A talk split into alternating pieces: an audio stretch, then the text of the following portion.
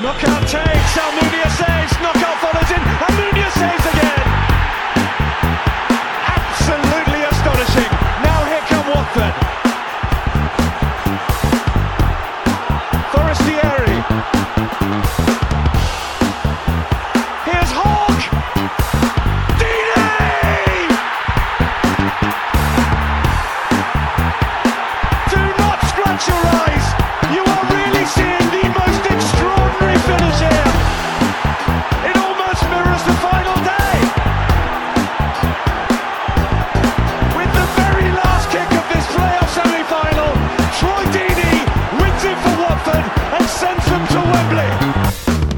usar a frase do, do Gramsci, que é muito boa, esse pessimismo da razão e otimismo da vontade. Então eu quero acreditar que, que daqui a 40 anos é, a gente vai ter um treinador negro.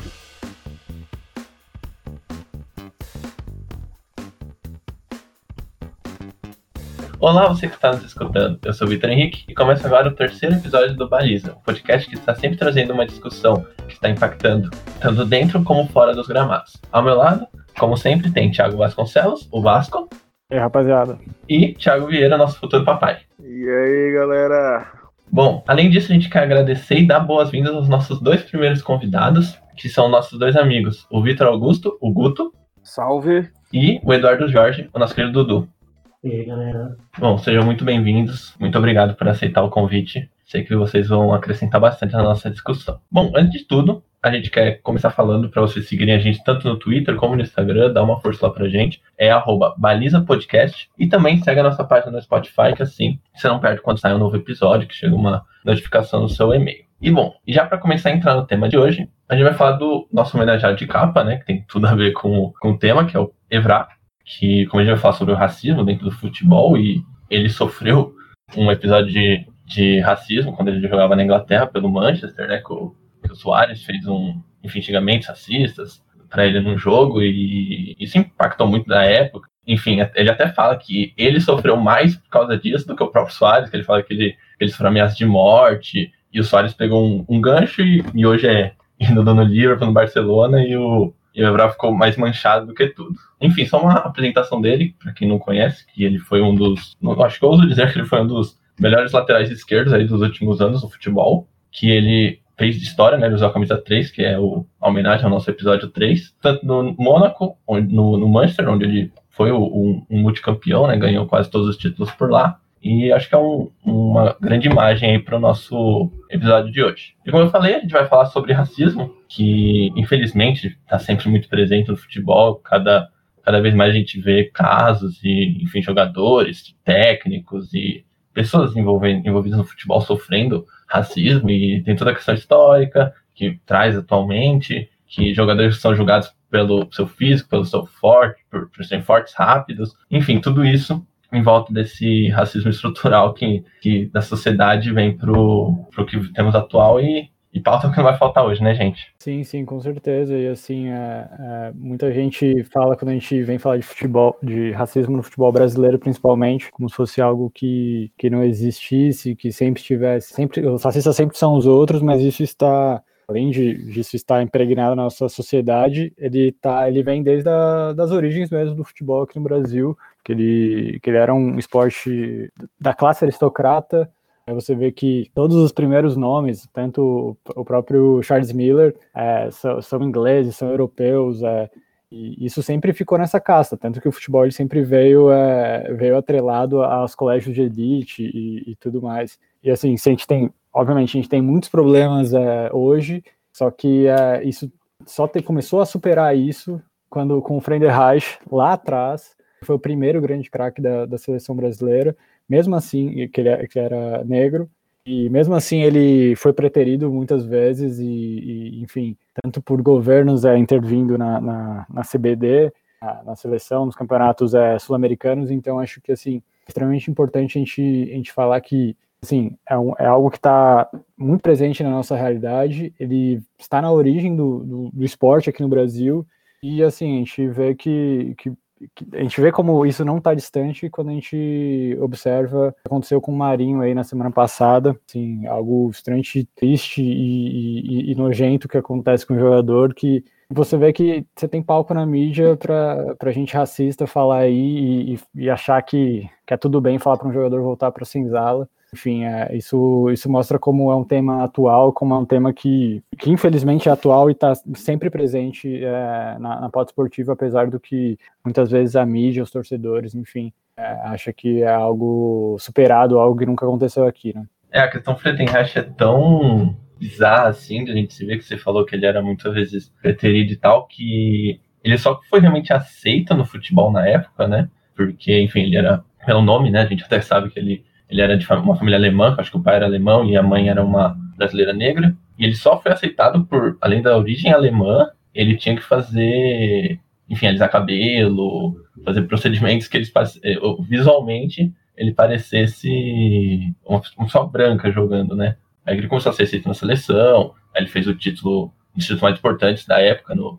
futebol amador brasileiro, que ele ganhou o título da Copa América contra o Uruguai e tudo mais, enfim a gente tem todo esse essa questão histórica realmente que vem vindo até hoje, que a gente vê o, o quem manda no futebol, dirigente, presidentes e tudo mais são a elite branca, que eu acho que só tem um presidente negro na série entre séries A e B, que é o da Ponte, enfim. É até hoje que se mantém isso. É, eu queria voltar a essa, essa questão da origem do futebol no começo do século XX no Brasil, que tinha uma polêmica na época entre o Lima Barreto, um dos meus escritores favoritos, herdeiro do Machado de Assis e um escritor popular negro e o Coelho Neto, porque o Lima Barreto achava o futebol, ele considerava o futebol um esporte aristocrata, ele detestava futebol.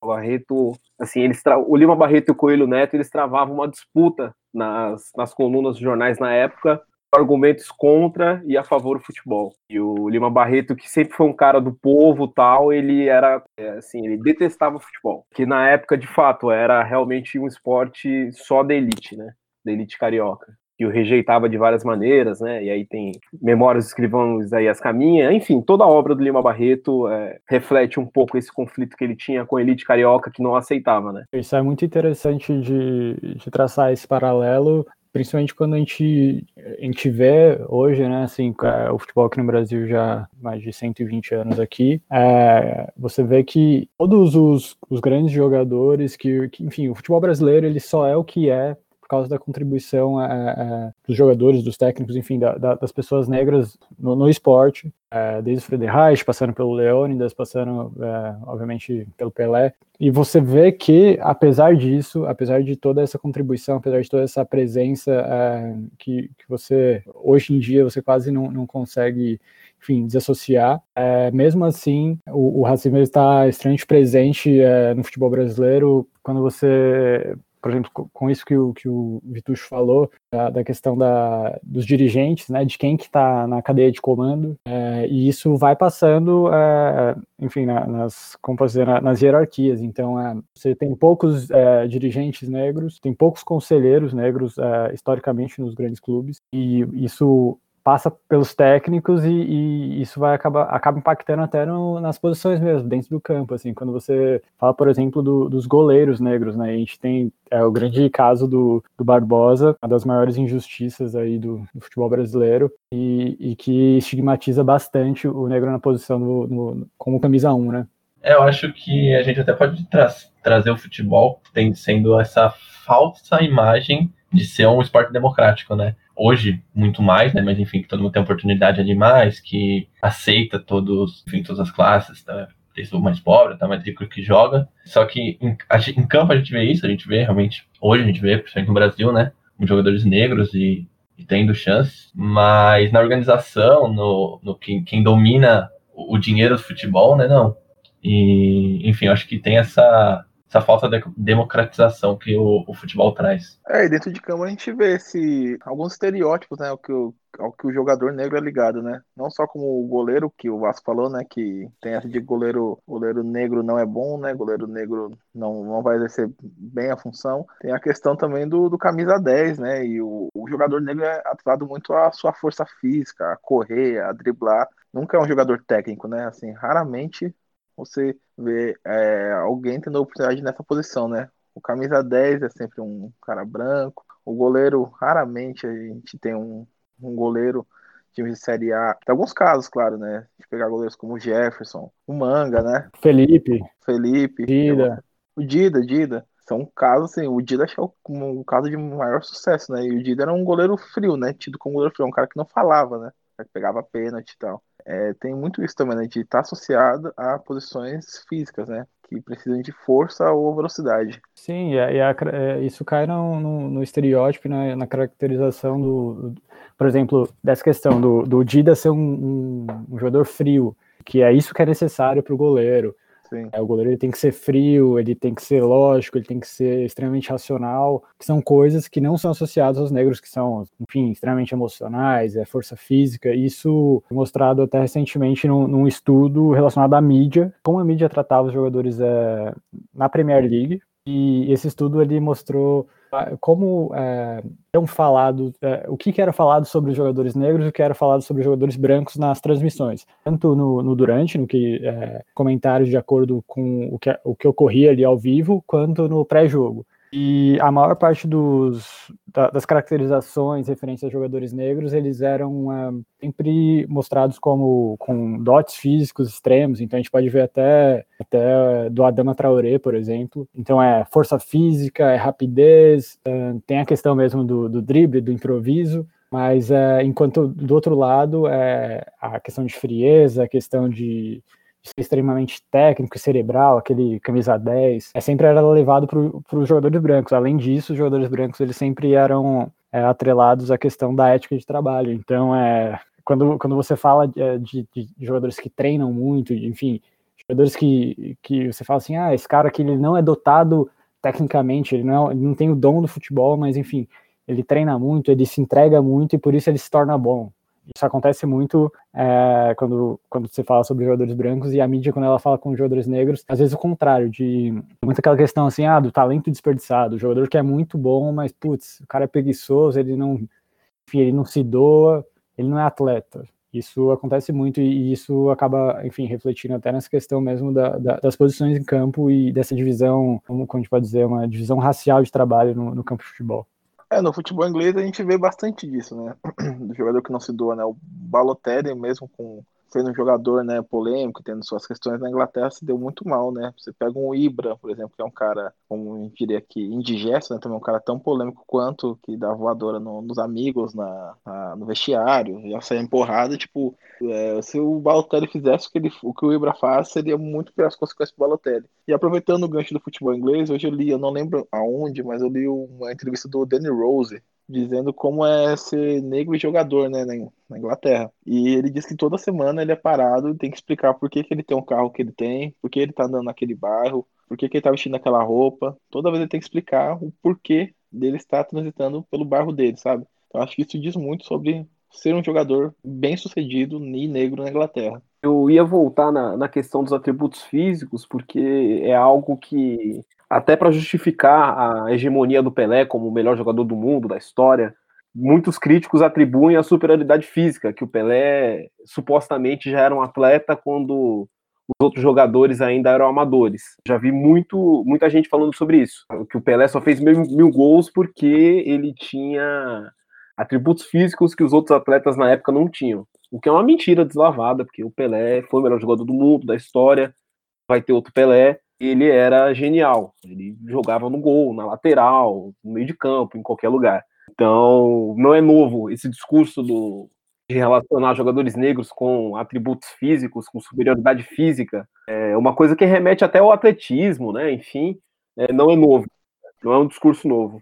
É, além do, da questão física e, enfim, do julgamento do que o, que o jogador negro não pode ser o cérebro do meio de campo, toda essa terminologia que usam para jogadores negros, também tem a questão que usam para a gente até é, sair dos clubes e para seleções, tem a questão das seleções africanas que falam, ah, são, são os coitados, são os humildes, quando chegam na, na hora da decisão, eles não sabem o que fazer. Muita gente falou isso do, por exemplo, na época do Uruguai e Gana, falaram que os africanos perderam porque eles, enfim, não tinham condições psicológicas, não tinham estrutura psicológica para ganhar um, uma quarta de final, que o, enfim, que o Gil perdeu o pênalti ali, mas muita gente bateu nessa tecla. E voltando para a mídia, que acho que foi o Vasco que falou, a gente pode tem exemplos assim de como jogadores negros são mais cobrados do que jogadores do que jogadores brancos. Por exemplo, um exemplo claro que a gente de São Paulo a gente vê a qualquer momento. O Pato e o Jô. O que o, o Pato faz duas, três partidas boas e o Pato voltou, não sei o que, não sei o que, não sei o que lá. O Jô teve que muito bem no Atlético, teve que fazer o que fez no, no Corinthians, ganhar um, ganhar um campeonato sozinho no Corinthians, pra a pessoa, a falar, ah, realmente o Jô joga muita bola. Quando o Jô foi pra seleção, muita gente também falou que falou dele e não falavam, por exemplo, do Fred, que estavam no momento muito parecidos. Muita gente jogou a, a convocação do Jô, e até mesmo a, a contratação, a gente vê o, o, o Pato che, chegando no São Paulo, nessa última vez que chegou, que estava num momento horrível, e chegou como uma grande contratação, badalado, não sei o quê. O jogo, quando chegou, era ah, é o cara fora, fora de peso, será que o jogo vai voltar? O jogo estava parado lá no, no Japão, e, enfim.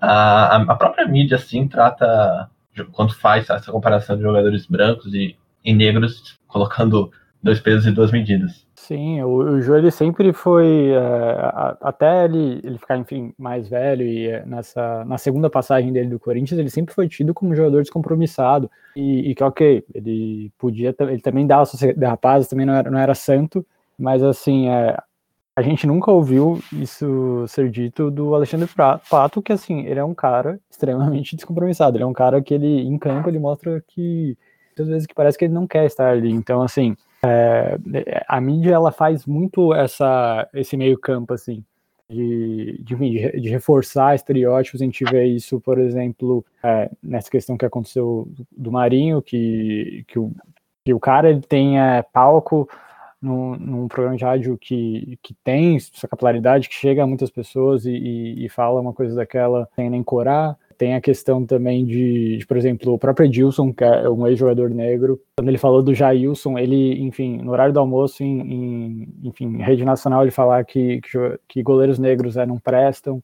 É, tem o Rudy Landucci fazendo blackface também em programa da Fox, programas, é, enfim, com bastante audiência. Assim, a mídia, ela faz muito é, essa, essa meiuca e, e, e, isso a gente pode mostrar em várias questões. É, tem o, o próprio é, Thiago falou aí do Balotelli e Ibrahimovic, que são jogadores de perfis é, parecidos, e ok, Ibrahimovic ele ainda jogou um pouco mais de bola, mas também assim, ele, ele é mais um jogador YouTube do que na realidade. É, ele, eles têm perfis é, parecidos, e o Ibrahimovic ele é tido como um, um cara muito, enfim, autêntico, é, o, na Inglaterra tem a questão da, da perseguição ao Pogba, ao, ao Sterling, que, que cai nessa questão do até que o, que o Thiago falou do Daniel Rose. Então, assim, a mídia ela perpetua uh, todas essas, essas imagens, isso a gente viu no estudo. Então, assim, o, a, a, mídia ela é um fator fundamental para que as coisas mudem em relação ao racismo. E a gente, e, e eu quero dizer assim, não só o racismo que ele é explícito do, do, do cara aí da, da Estádio 97 aí falando para o Marinho voltar para Senzala. Isso é, é, é, extremamente nojento, é explícito, e assim, você juntando A mais B, você vê mas é, tem, a, tem as, as microagressões diárias que, que isso que constrói o inconsciente do, do próprio público. Né? Outra coisa que me irrita bastante né, com, na, com relação à mídia é aquela associação sempre de associar o jogador negro com a malandragem. Ah, porque o negro é o malandro. Tem esse, esse estereótipo. Ah, o Robinho é, dribla porque era um malandro da favela. Algo nesse sentido. A outra parte dessa que você estava falando agora sobre a mídia e ela tenta desmitificar essa parte falando que é o mesmo discurso pela mídia das pessoas que falam que, ah, nosso racista porque tem amigos negros. E a mídia geralmente faz isso, principalmente depois agora do, dos casos, do caso do Ano Marinho, o que a gente viu no outro dia foi todo mundo recriminando. Os, os, as próprias pessoas que o Vasco deu exemplos eram os que estavam falando que não, não é assim, não, não podemos aceitar isso. E são os próprios que, diretamente ou indiretamente, fazem essas brincadeiras, né, que não são brincadeiras. É, voltando à coisa da malandragem, também é uma construção histórica do, do futebol brasileiro associar os jogadores negros a esse componente que a sociedade em geral ele é, é relegado para um campo que não interessa, malandragem, do morro tal, mas no futebol, como ele dá resultado, ele é valorizado. Então, o malandro do samba, ele é encarado de uma maneira, mas ser malandro no futebol, isso sempre foi valorizado no Brasil, né? Se você pegar os, te os textos do Nelson Rodrigues, do Armando Nogueira, enfim, também tem essa associação do, do jogador negro com a malandragem. Isso é bem carioca também, né? Isso é bem, tipo, é bem cultura carioca, que foi a cultura que estabeleceu o nosso futebol, assim, né? O grosso do futebol brasileiro até a década de 50 tal, no Rio de Janeiro, né? Então, tem toda aquela confusão da CBD e tal. Então, essa coisa eu acho que é uma estrutura do futebol brasileiro que a gente ainda não mudou, né? Aproveitando o gancho do Dudu, né, que falando dessa questão da malandragem, que o jogador negro é atrelado a isso, é, isso me lembrou uma entrevista do Klopp, né, falando que ele poderia ter contratado o Mané lá, na, lá no, no, no Borussia, né, quando o Mané estava na, no Red Bull, não lembro se é o da Áustria ou se é o Leipzig. no, no da Áustria, da Áustria né? lá no, no Salzburg. Salzburg. E ele disse que quando foi encontrar o Mané pra conversar e tal, o Mané tava vestido de, de boné, cabelo com tinha uma mecha loira e tal. Ele falou que não, não, ia conversar com aquele cara, porque aquele cara parecia um rapper, aquele cara não tinha postura de jogador de futebol. Então o Klopp, que é um cara que, assim, a gente vê na entrevista que é um cara esclarecido, né? Um cara que, que sabe das coisas, assim, um cara que tem um mínimo de consciência política e, e social, né? E o cara dá uma dessa, né? Sendo um treinador de futebol, você vê o quanto, o quão está enraizado, né? Tipo, se o Klopp, que é um cara que é um, uma referência para os treinadores, né, hoje, para muitos treinadores, e é um cara com consciência política, imagina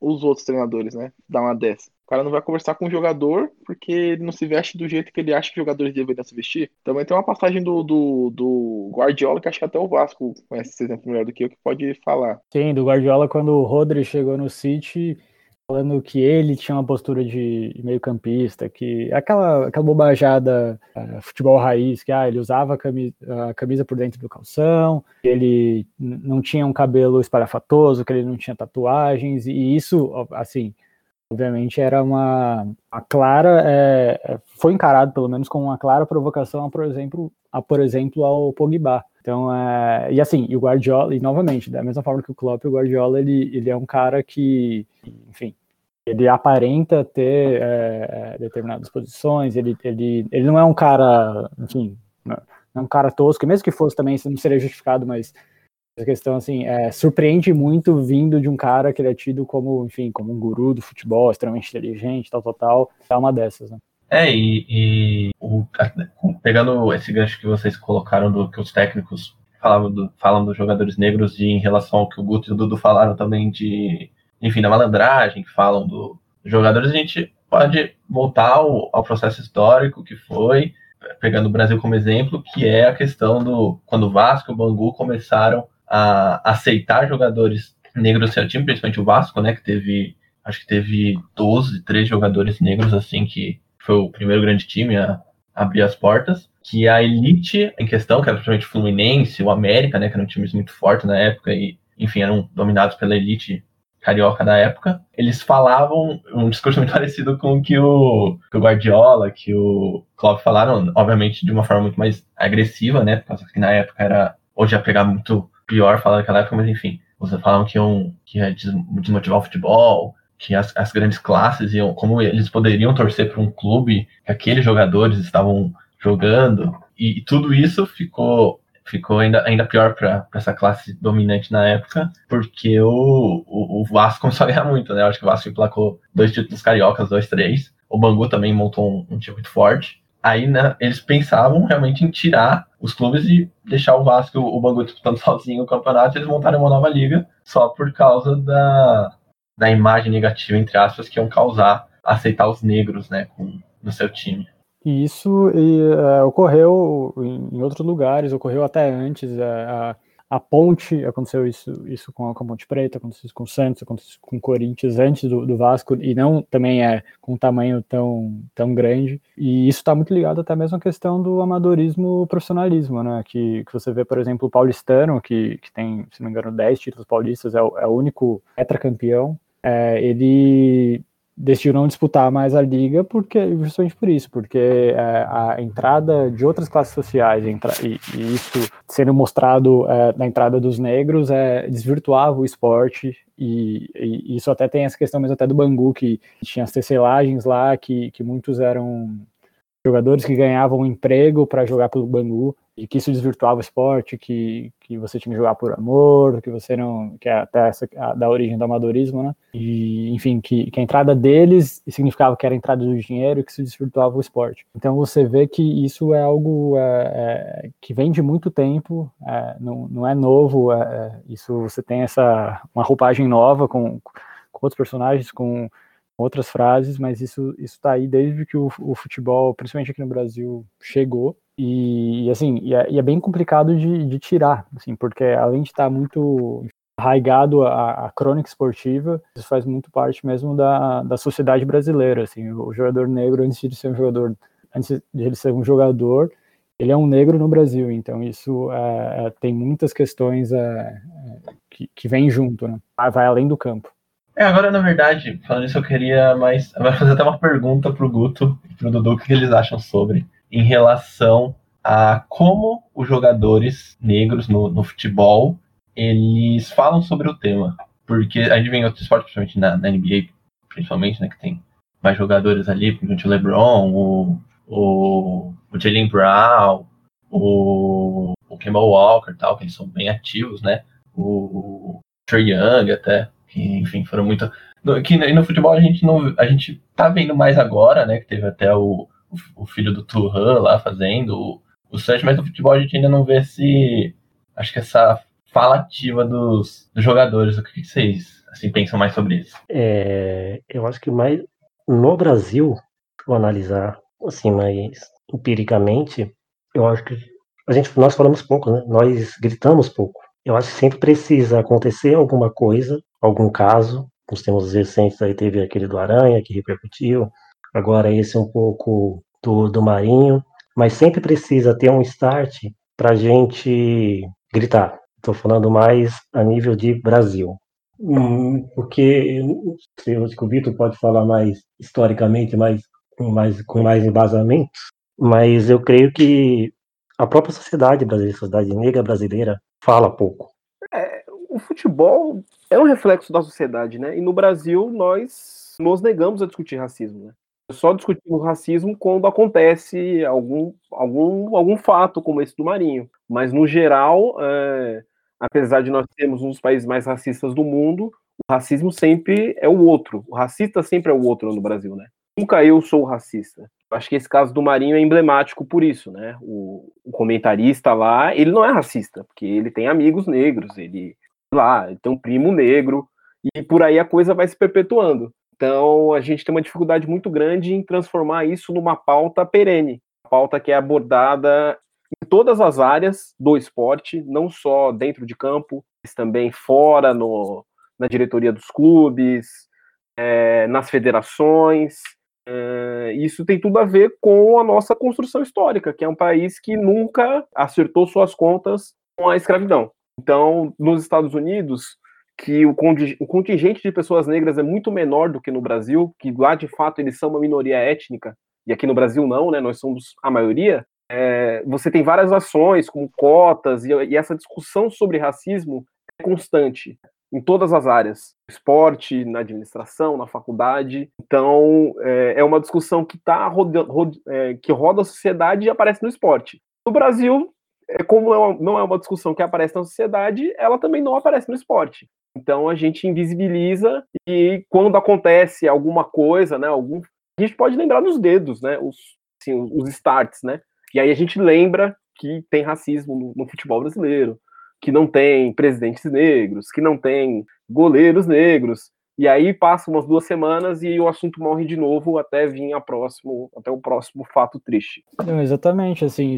é, pensando assim, nós somos a, a maioria na, no Brasil, nós somos a maioria dos jogadores, é, assim, obviamente sem fazer um censo, mas é, na questão simplesmente uma análise subjetiva, é, nós somos a, a, maioria dos jogadores de, de, destaque, e isso sempre é colocado, é, enfim, por, por baixo dos panos, isso sempre é, é varrido, você não tem é, essa discussão que, que, foi igual, foi isso que o Guto falou, assim, eu acho que a principal questão é que não há uma discussão é, ativa, isso não, isso não está no radar, isso nunca está no radar, você vê que quantos jogadores, o Antônio Carlos Zago, O cara, ele aí, é, ano passado, ele estava aí fazendo parte de um projeto tido como super moderno, que o que fez foi comprar uma vaga na Série A, né, que do, do Red Bull, que, enfim, queimou etapa, não conseguiu subir da D. E ele era, ele era técnico desse projeto, projeto super moderno, que tinha um racista como técnico. É um cara que, é, enfim, teve o ato contra o Giovanni quando ele jogava no Juventude.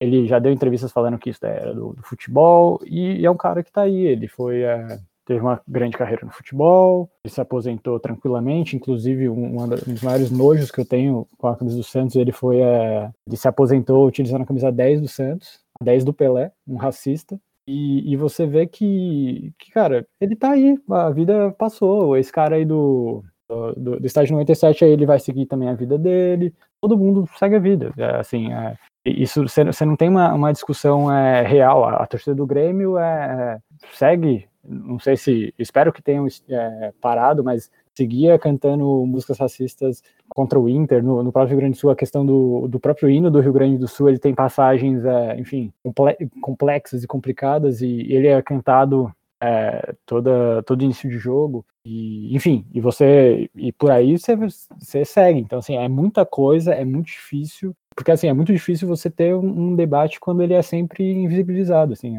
para mídia, para mídia isso tá tudo bem, obviamente que a gente teve alguns avanços, você vê jornalistas falando isso, mas assim, é muito pouco, é muito pouco para o tamanho do problema do Brasil, para o tamanho da população negra no Brasil e para o tamanho da, da, contribuição dos negros no esporte brasileiro. Então, assim, é, é, é bem é, é, ínfimo. É, então, no, no, no Brasil não, no futebol, né, principalmente sul-americano, essa cultura do racismo é muito levado como provocação, né, como trash talk, né, essa parte de é, você vai jogar no, no, Argentina e a torcida fica imitando macaco. E enquanto isso for levado como provocação, eu acho que isso vai ser normalizado no futebol, sabe? Tipo, você tem que ir lá e você tem que aguentar. Isso faz parte do jogo, é, isso vai ter provocação você vai ter que aguentar isso. E não, cara, é um crime, sabe? Que nem quando o Desabato veio aqui e chamou o grafite de macaco. Não é assim. Tinha um delegado assistindo o jogo e prendeu o Desabato, sabe? Eu acho que quando mais coisas acontecerem, quando atos foram pegos, principalmente no flagra, é muito fácil de você reconhecer um cara da torcida, de reconhecer um jogador. E dali é responder criminalmente, né? Aqui no Brasil e na América do Sul a gente é tratado trata muito como normal, né? Ah, é de jogo, o cara só tá te provocando, ele vai fazer tudo para te tirar do sério e você bater nele e tomar um vermelho. É assim. Tem o que é de jogo e tem o que não é de jogo. E esse é, esse é crime, isso não é de jogo. Então acho que é muito normalizado, principalmente aqui na América do Sul, por isso, né? Em outros esportes, assim, é mais difícil a gente ver isso, né? É mais difícil você ver. O, basquete, que é, tem muito trash talk, os caras conversando com outros, você não vê isso. Você não vê um jogador branco. Pelo menos eu não lembro de, de, um, de um exemplo recente de um jogador branco chamando alguém de macaco, algum torcedor, sabe? Deve ter, é que eu não, não lembro de algum exemplo recente, que o Vitor que acompanha mais o NBA deve saber de algo até melhor do que eu, mas não foi algo que pelo menos ficou gigante na mídia essa aconteceu, porque eu não lembro de ter visto. No futebol isso é muito normalizado, né? A gente também não tem um grande jogador brasileiro ou negro, né, que levante essa bandeira, né? Em outros esportes é mais normal a gente ver isso. No basquete mesmo, o Victor deu vários exemplos. Na, na Fórmula 1 a gente tá com o Hamilton, Hamilton aí que tá tudo para passar o Schumacher ser talvez o maior da história e levantando a bandeira, sabe? Processo do, do, Black Lives Matter, sabe? O cara tava levantando a bandeira. No basquete também tem o Abdul Jabbar, a gente tem um Mohamed Ali no, no boxe.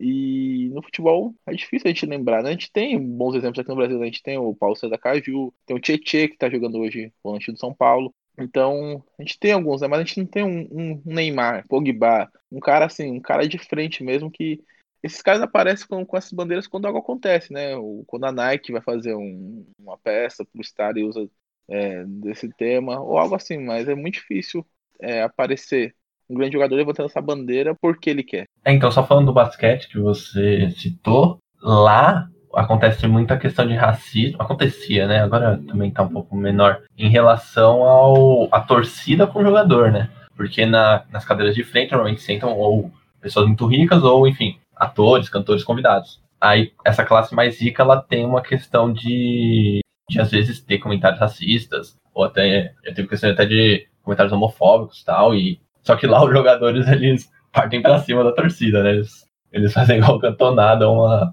voadora, uma pra cima mesmo, e, e lá eles são punidos, né?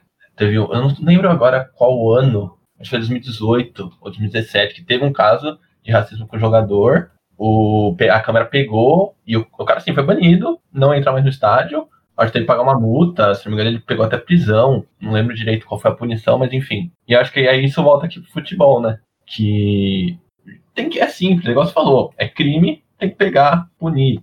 Teve o, o caso ali do, acho que o Atlético Mineiro contra o Cruzeiro, que é o, o torcedor da, do Cruzeiro xingou o segurança, que enfim, claramente ele tava tendo um, um ato racista ali.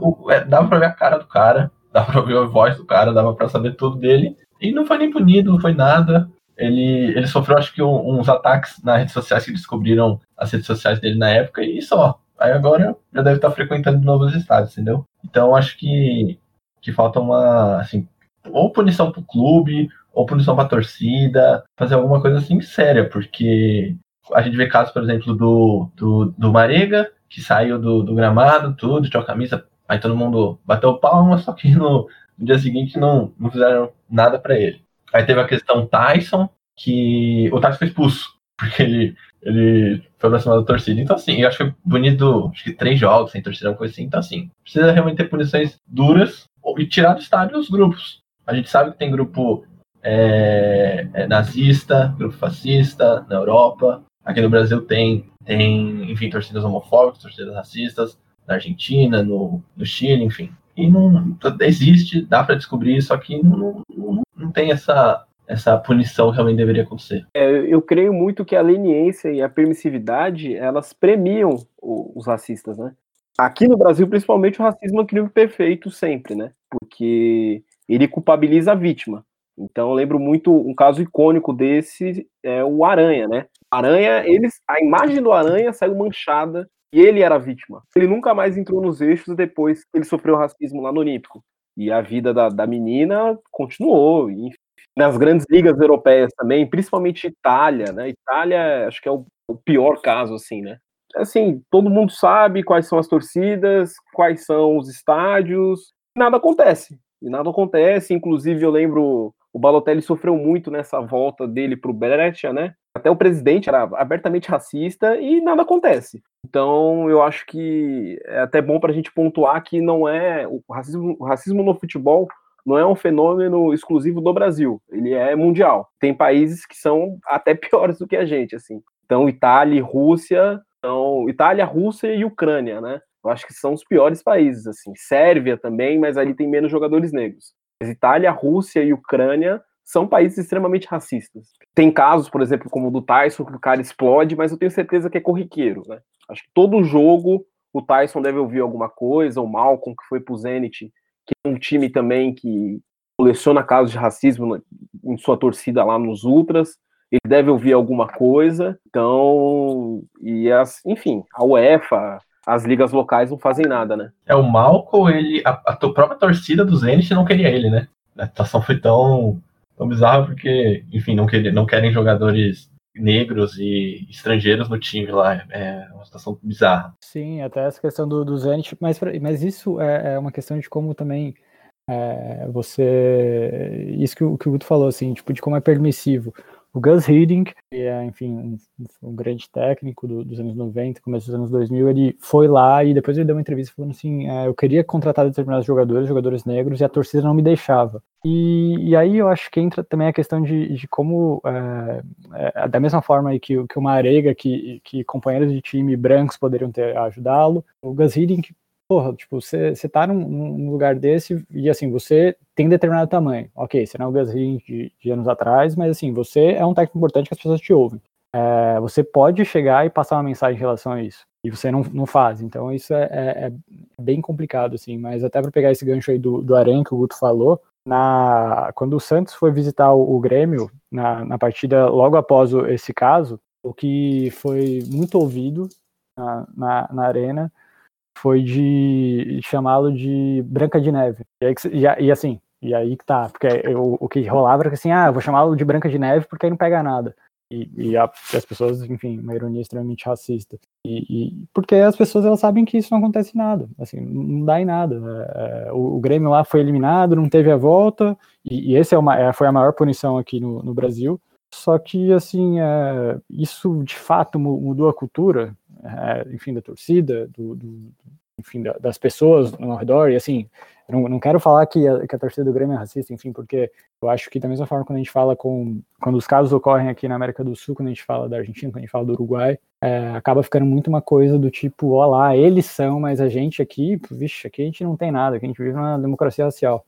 É, então, assim, eu acho que, que falta uma questão mesmo, é, assim, ações realmente efetivas de todos envolvidos no, no, futebol brasileiro, assim, do, do, dos clubes, é, da, das diretorias e, e, da confederação que, que faça algo que, que, enfim, que, que seja efetivo. A gente vê isso, por exemplo, na Inglaterra. A Inglaterra que ela tem 3,5% da sua população de negros, ela tem é, ela, fomento na, nas suas entranhas, na federação, nos clubes, para que o para que você tenha na, na, nas direções pessoas negras. Então, assim, você vê que, como, como o Guto falou, igual da, da mesma forma que os Estados Unidos, você é uma, uma minoria étnica, mas você contribui bastante para o esporte. Então, nada mais justo, mais justo de que quando você sai do campo, você continua, continue, é, é, enfim, se fazendo presente é, na estrutura do esporte. Que, que você tira essa questão do esporte, da, da, direção do esporte, ser algo, algo extremamente branco. E aqui no Brasil, que a gente tem mais 50% de negros, não, não existe, não existe, não existe nada. Eu, eu não lembro de nem, ninguém na CBF negro. Então, assim, é, é bem complicado isso, você conseguir realmente fazer alguma mudança no, no, em relação a isso no, no, ecossistema do esporte. Que é um pouco, né, voltando a falar, do que o Hamilton está tentando fazer na Fórmula 1. Inclusive, estava lendo que ontem, após a corrida, o Jean Todt, que é o presidente da FIA, que já foi que, presidente da Ferrari, diretor da Ferrari, ele meio que menosprezou mesmo, tipo, ah, assim, é, todas as vidas importam, só não, não vejo tanto sentido fazer to, toda a corrida, antes de toda a corrida, ter que se ajoelhar. E o Hamilton está comprando essa briga com a FIA.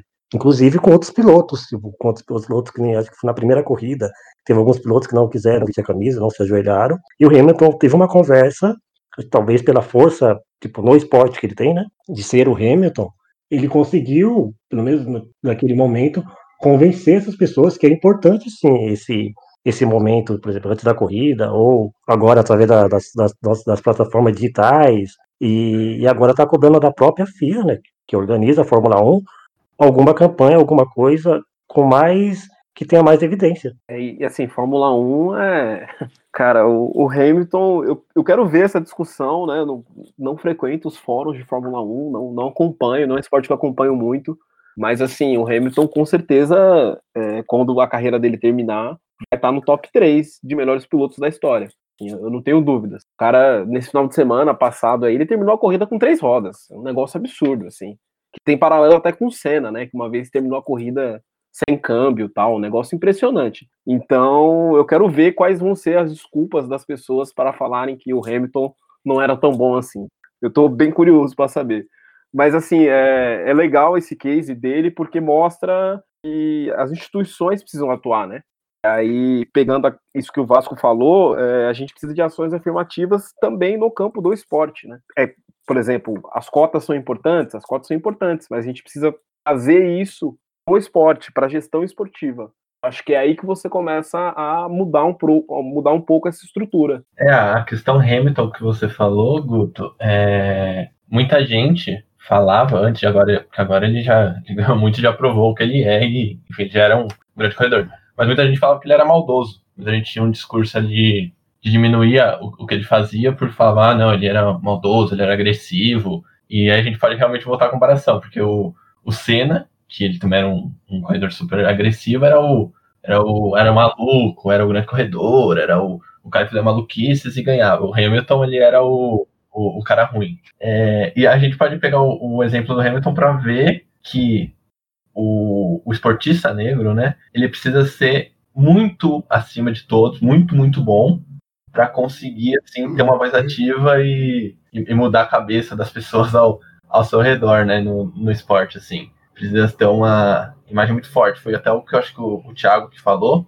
A gente não tem isso no futebol, né? Por exemplo, o, o grande jogador brasileiro atualmente é o Neymar, que é um jogador negro e ele não, não tem essa voz ativa no, numa luta, né? Enfim, a gente pode ver que o, o negro precisa realmente toda hora se provar o quão bom ele é, o quão, o quão impactante ele é no, do seu esporte para conseguir ter um. para conseguir passar uma mensagem, conseguir mudar a cabeça das pessoas ao seu redor, né? Sim, eu acho que essa questão do, do, do Neymar, assim, obviamente seria de uma força, enfim, tremenda. É, mas isso, enfim, volta para a questão mesmo de sociedade brasileira. O, o Neymar já deu entrevista falando que ele não era negro, ah, que ele era cor de, de burro quando, quando foge. Então, assim, é, é, é uma questão mesmo da sociedade de, de que ser negro não, não é bom.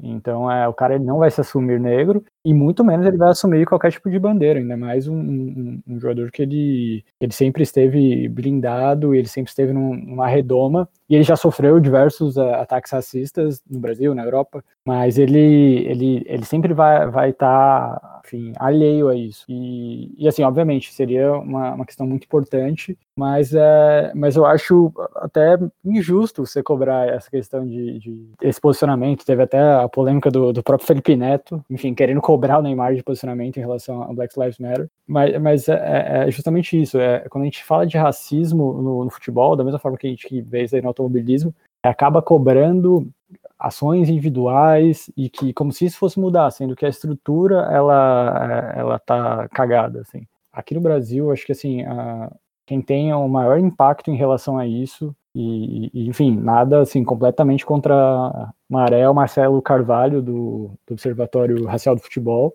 E ele, porra, tipo, ele, ele carrega esse tema nas costas, assim, ele, eu, uma pauta que hoje ela ainda é pouco debatida aqui no Brasil, é, começou a, a, ser bem mais visada justamente por ele, os clippings que ele faz, tanto aqui do Brasil quanto da, do exterior, é, ele sempre está falando, ele fez a questão, fez o encontro dos dois técnicos negros na, na Série A do ano passado, se salvo engano, era o Roger e o Marcão, uh, ele, enfim, fez ação, ações com, com os clubes, então, tipo, esse é um cara que, que faz, tipo assim, demais e é um. E quero dizer assim, é uma organização que ela tá fora da, da, da, estrutura, ela não é a CBF, ela não é o. Enfim, não é um grande clube, né? É, é um. É, é, quase assim, uma pessoa física nadando na, na contra a maré. Então, acho que.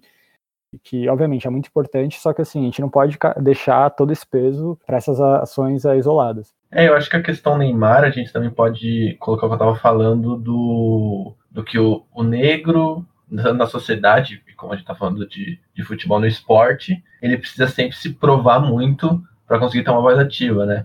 O Neymar, ele é um. Ok, ele, ele tem seus problemas, ele vive com seu pai, com, enfim, seu comportamento, mas o Neymar, batem muito no Neymar, né? O Neymar, às vezes, ele até injustamente batem nele. Então, às vezes ele pode até ficar é, eu não sei se o Neymar teria esse perfil, mas, enfim, pensando que ele teria, o, o, ele, ele às vezes querer se impor politicamente, ou, enfim, numa causa racista, só que ele fica reprimido porque, enfim, batem muito nele. E, e enfim, já cobram ele dentro de campo, cobram a vida social, é, pessoal dele, né, o, o que ele faz fora, e aí talvez ele, ele bateriam mais ainda nele por ele se posicionar politicamente. Enfim, aí o, o, pegando o exemplo do Hamilton, Hamilton ele começou a ter uma voz ativa, assim, política, é, agora que ele começou a ganhar muito, né? Ele pode se provar, que é o que a gente vê com jogadores da própria NBA, enfim, que lá eles têm um. Eles, eles dominam muito, então eles conseguem ter essa voz ativa no, enfim, no esporte, no,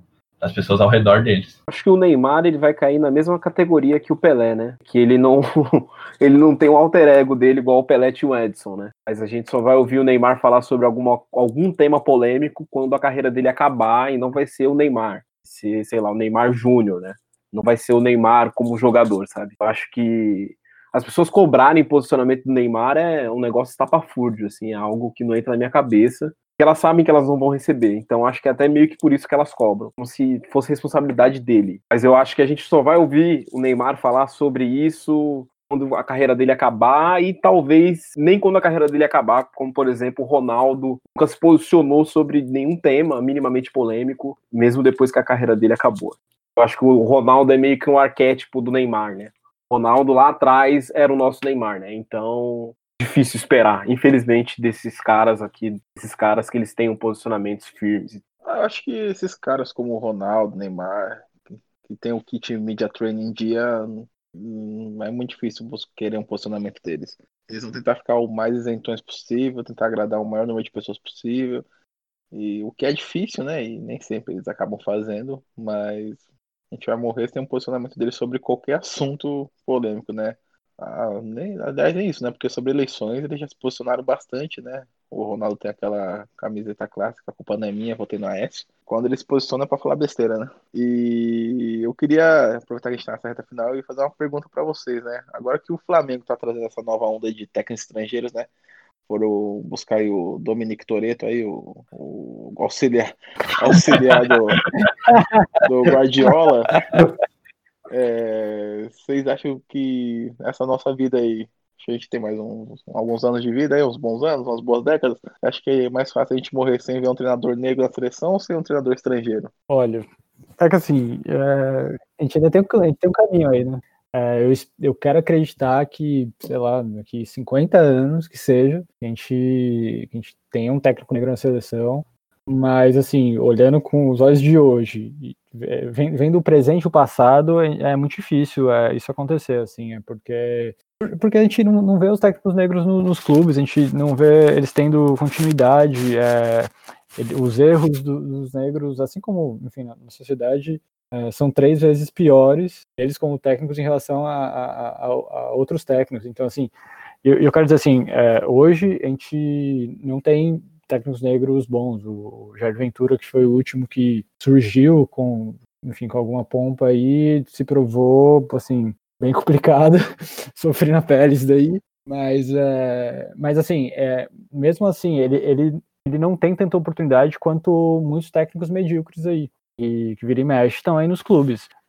Estão é, sempre batendo cartão aí na, na Série A, e, e, isso vem até desde antes, até com, com o Lula Pereira, é, aconteceu isso com com o Givanildo, o Andrade, enfim, é, aconteceu isso muitas vezes e até mesmo na Europa, assim, a gente, a gente vê que isso é, é, algo bem complicado. Bom, eu sou antropólogo de formação, mas hoje eu trabalho com, com tendências, né? Aí o pessoal fala que a gente tem bola de cristal, tal, que a gente prevê o futuro, mas não é nada disso, né?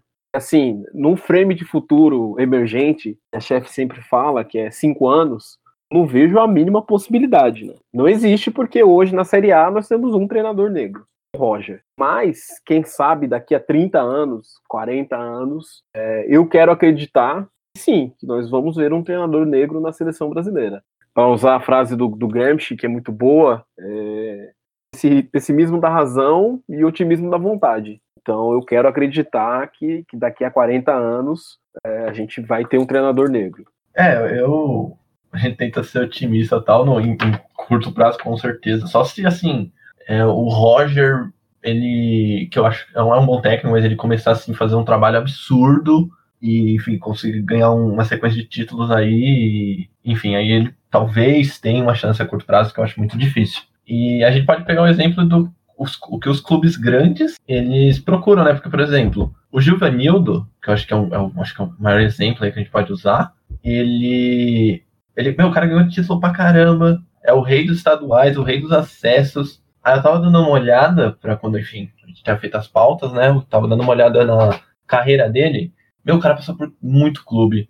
E ele, eu acho que tirando o América, o esporte, acho que é o América Esporte, ele nunca ficou mais do que dois anos no clube. E, meu, o cara ganha título, faz bons trabalhos, joga um, um futebol bonitinho. Ele nunca teve chance num clube assim grande da Série A. Acho que o, o maior clube dele deve ter sido o Sport ou o América, que são clubes que, enfim, frequentam a Série A. Respeito Santa Cruz. Ah, treinou Santa Cruz também, eu não, não, não tinha visto isso. Enfim, então, são talvez os, os, três grandes clubes, nunca chegou na Série A. Quando, acho que a última vez que ele chegou na Série A foi com o América. Ele teve aí cinco jogos, que, enfim, acho que ele, ele perdeu quatro, ganhou uma e logo, logo foi demitido. E, enfim, acho que o, o, o que a gente vê aí no, nos clubes grandes é o que a gente vai ver na seleção, infelizmente. Então, fazendo esse paralelo também do, do estrangeiro com, com o negro, é, eu estava conversando aqui em casa com, com meu tio esses dias exatamente isso. Porque se fosse um técnico negro, não nem falar brasileiro, falar logo, logo negro mesmo, que tivesse feito isso que o Jesus fez, de sair assim do nada do Flamengo, voltar para a Europa, se fosse um brasileiro, se fosse um negro que tivesse feito isso, um negro que tivesse, por mais vencedor que seja, ele seria, ele seria não, tá indo por dinheiro, né? não, não, tem amor ao clube, mas o estrangeiro pode. Então ficou tudo limpo. E o Flamengo foi atrás do quê? Do que um outro, do que um outro, do que o de um outro estrangeiro. Então eu posso levar, talvez o Bahia não, porque o Bahia tá no momento, pelo menos, está levantando-se da lista. Então, se o Roger sai do, do, do Bahia, será que eles vão atrás de outro técnico negro? igual o Flamengo foi para outro estrangeiro? Sim, isso é bem complicado até, e, e, e, quero dizer, até quando você, você vê o tipo de escolha, eu quero dizer assim, o, o, o, o Torrente, ele parece ser um, um ter boas ideias e tudo mais, só que, quero dizer assim, esse, você dá esse benefício da dúvida, você, é, é, acho que é exatamente essa uma questão, assim, você dá o benefício da dúvida para um técnico branco medíocre, para um, enfim, para um para um técnico estrangeiro, você dá esse benefício da dúvida. Você fala, putz, será que ele, é, ele, ele, pô, ele foi auxiliar do Guardiola? Será que ele não é, não é um mini Guardiola? Pô, tal cara aqui, ele foi mal em 15 clubes, mas será que agora não vai? Mas esse benefício da dúvida não é dado pra, para os técnicos negros. E, e, eu quero dizer assim, e, eu acho que esse para mim é o, é o, principal problema. Assim, é, isso vai além da, enfim, da dita qualidade do técnico. Vai mesmo de querer apostar é, é, num, num, determinado perfil. Você não, você não dá essa, essa segunda chance, assim, putz, ele foi mal uma vez, não, não, não tem mais. É, eu acho que a trajetória do Roger até se destaca nesse sentido, né? Porque ele conseguiu treinar dois grandes clubes, né? Grêmio e Palmeiras. É, Agora tá no Bahia também, que eu já considero um grande clube. Mas eu acho que se ele não ganhar algo relevante pelo Bahia essa temporada, eu não sei se ele vai ter uma outra grande oportunidade, assim, no clube estruturado de Série A. Porque realmente a paciência é, é muito pequena. Diferente de outros treinadores aí, igual o Fernando Diniz, por exemplo, que é um cara que, por mais que nunca tenha ganhado nada na vida, é tido como genial e um grande treinador. E aí eu colocaria também essa coisa dos estrangeiros, né? Porque, por exemplo, esse novo técnico do Flamengo, ele tem menos títulos, sei lá, que o Celso Rotti, assim.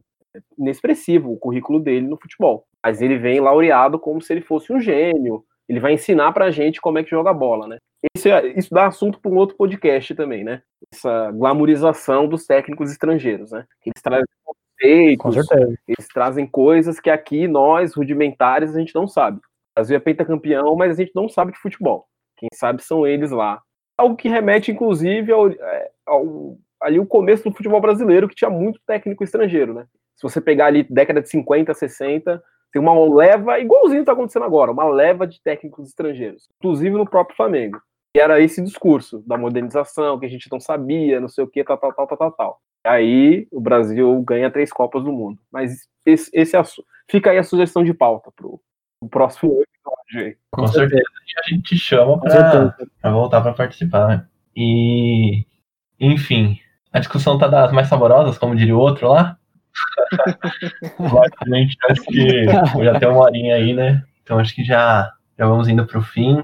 Alguém quer acrescentar mais alguma coisa? Guto, Dudu? Eu, eu queria acrescentar aqui que, porra, é, enfim, agradecer bastante a presença de vocês aí, Guto, Dudu. Foi muito bom é, é, trocar essa ideia com vocês. É, enfim, nesse tempo de pandemia também é muito bom ter esse contato com vocês aí. Enfim, que as portas, é, as portas estão abertas para vocês aí sempre. Eu queria acrescentar aqui, ainda bem que falaram o nome do Fernando Diniz só no final, que eu fiquei triste agora só.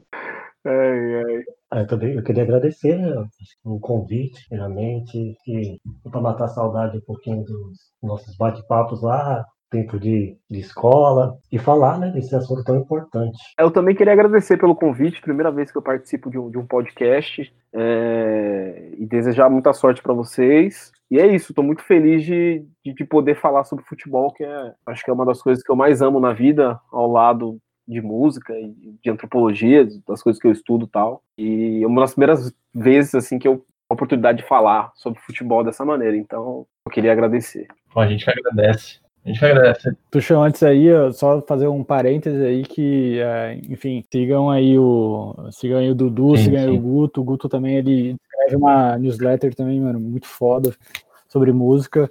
Vai estar com o link aqui no, no podcast, The Heist enfim, é, acho que sempre bom aí pra. É, a gente coloca o, o, link na postagem e tal.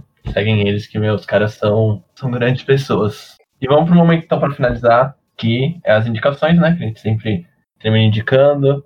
Que a gente, enfim, indica algum, algum conteúdo, algum filme, série, rede social, página no Instagram, canal no YouTube, enfim, alguma coisa. E eu vou começar indicando, já vou pegar aqui para indicar, que eu vou indicar um, um documentário do Karim Abdul-Jabbar, que, enfim, é um dos maiores, se não, ou talvez o segundo maior ali, eu considero o segundo maior jogador de basquete. Talvez a gente pode colocar o LeBron James de segundo, mas eu considero o Kareem Abdul-Jabbar. Que é um documentário dele do HBO que ele fala sobre todo o impacto que ele teve, tanto dentro como fora do, das quadras, né, como é o nosso mote aqui do, do podcast, e esse documentário fala muito sobre isso que é Karim, minoria de um. Enfim, tá no HBO, quem tem o HBO Go consegue assistir, e quem é assinante do HBO também. E, enfim, ele é, assim, fala sobre toda a carreira dele, sobre como ele foi um, um, gigante dentro do, das quadras, o que ele fazia, que ele, enfim, ele até inventou um movimento novo, né? Que é a, a, a alavanca que ele faz, e como ele era uma voz ativa, tanto do racismo como do da religião, né? Que ele mudou de nome e tudo mais, no, na vida, assim, como ele era uma pessoa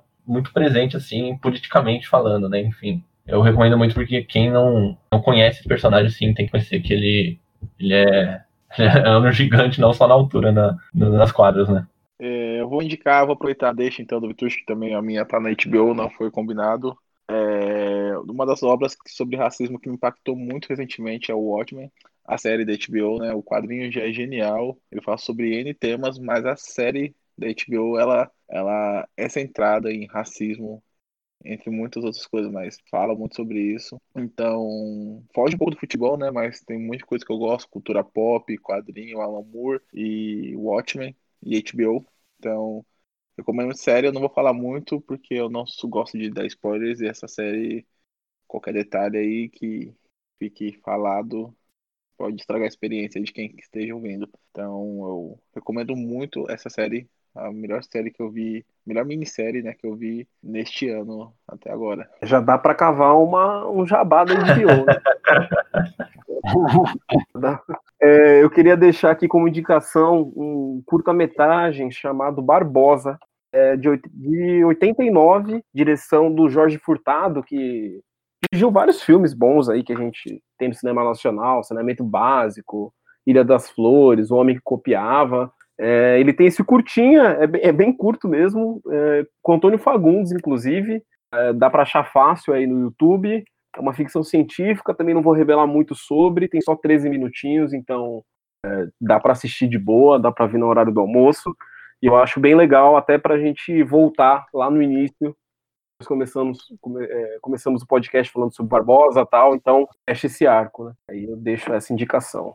Barbosa curta. A minha indicação é um documentário que está na Netflix chamado Forbidden Games: The Justin Fashion Story. Que fala sobre o, o primeiro e, enfim, é, é, durante muito tempo foi o único é, jogador se assumir abertamente homossexual e era um jogador negro. É, assim, é uma história putz, muito triste.